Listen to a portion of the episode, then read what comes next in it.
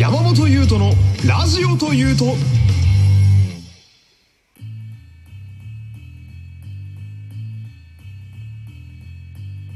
山本優斗のラジオというと第97回よろしくお願いします。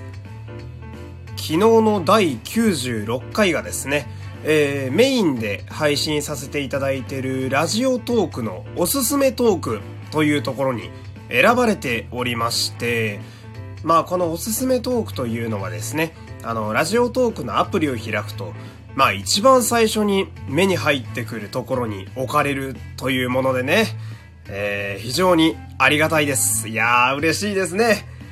まあ、あの、まあそのね、前回の分と、そして、えー、今日から聞いてくれた新規の方ね、えー、もしいらっしゃったらまあ最後までね、お付き合いいただけるととてもまた嬉しいです。そして、えー、同時に、クリップ購読、サブスク登録、いいねもよろしくお願いいたします。さあ、今日もお便りが来ているので、早速読んでいきたいと思います。山本さん、こんにちは。こんにちは。6月30日に誕生日の方がいらっしゃいましたが、かっこおめでとうございます。おめでたいね。今日7月1日は私の誕生日です。おめでとうございま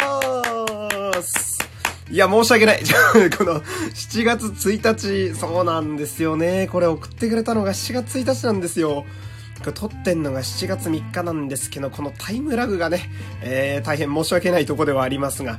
まあ、誕生日は、えー、前も言いましたけれども、えー、もう軽率に皆さんで祝っていきましょうね。えー、今回の方もおめでとうございます。えー、戻りまして、えー、これも何かの縁かと思い、私も投稿することにしました。ありがとうございます。実は私、最近気になっていることがあります。うん。それは自分の地域以外の人ってどんな盆踊りをするのだろうということです。お私の集落には県指定の無形民族文化財になっている盆踊りがあり、生まれた時からそれを踊っています。盆の時期には当然自分の地元で踊っているわけですから他の盆踊りというのを見たことがなくもしかしたら一生見ることもないかもしれません。そうですね。山本さんの故郷では盆踊りを踊ることはありましたか？もしくはお盆に決まってやることなどありましたか？最後にはなりますが天候も悪い時期ではあるので健康に気をつけて頑張ってください。という。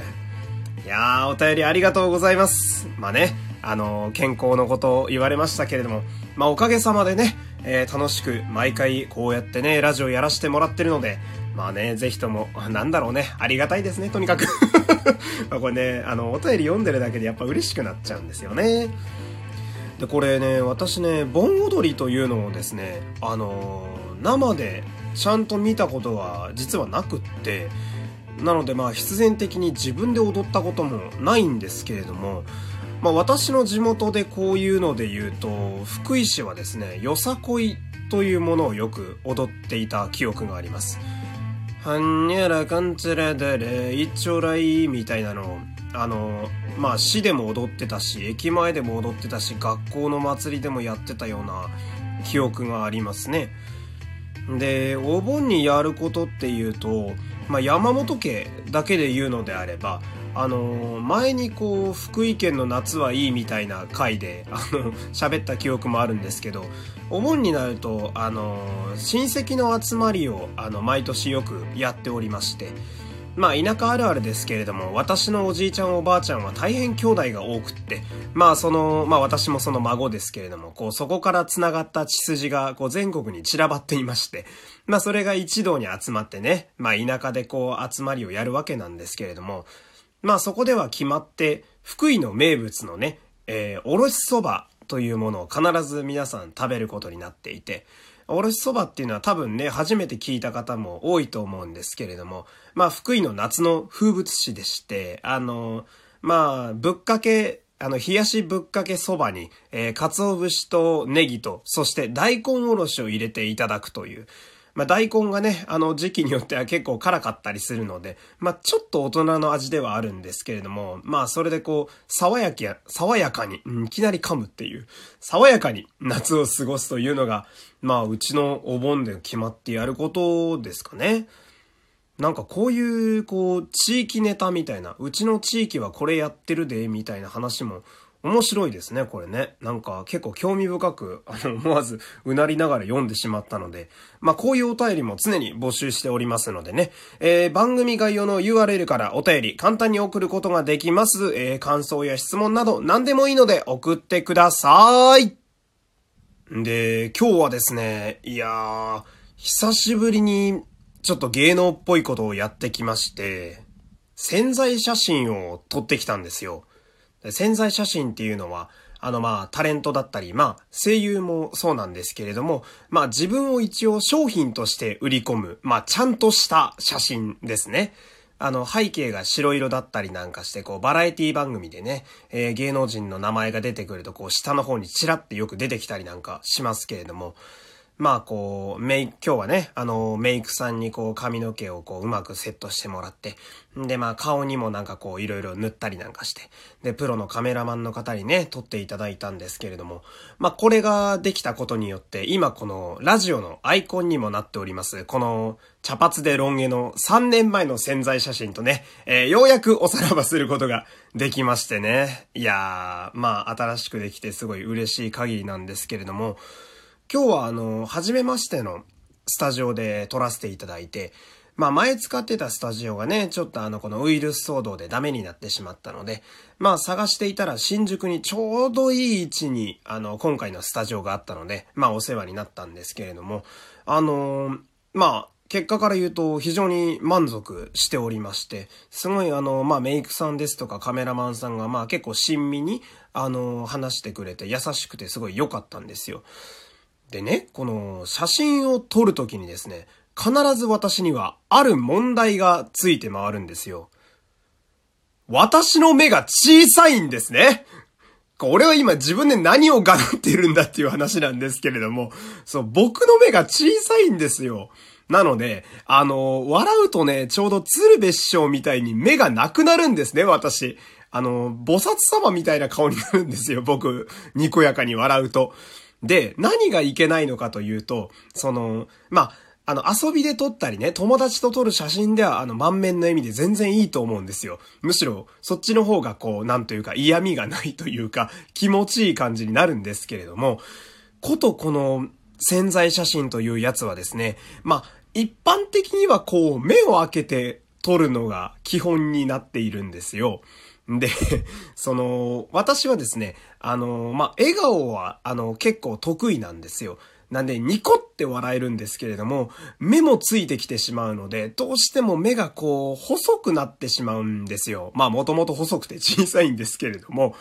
で、その一応ね、あの、潜在写真も毎回イメージこんな感じにしたいって固めて持っていくんですけれど、まあ、今回はその、芸人さんとかの潜在写真に近い、まあ、見た人がこう、緊張感とか硬さを感じない柔和な感じにしたいなっていうのをこう、事前にカメラマンさんと相談させていただいて、で、そうするとやっぱり、まあ、やっぱ笑顔がね、こう、あの、使われるわけなんですけれども、まあ、目が開かないと。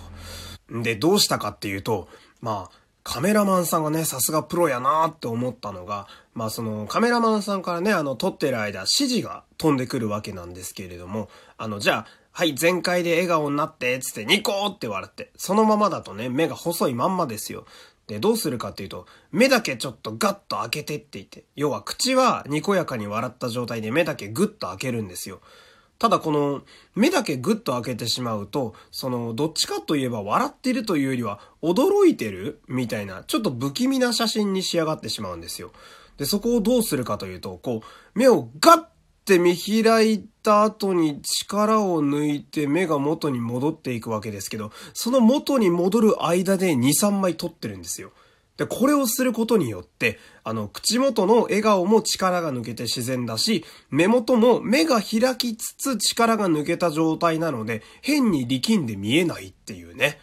わあ、プロのカメラマンさんってすげえんだなってすごい感動したね。で、写真も仕上がって綺麗にやってもらったんで、もう総合的にすごく満足なんですけれども、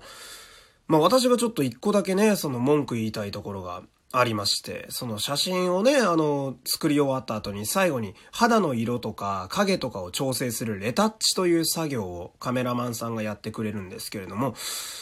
そのちょっと僕があんまりイケメンになってないというか、ちょっと僕は、ま、生田斗真みたいな感じになる予定だったんですけれども、ちょっとあんまりそれがなってなくて、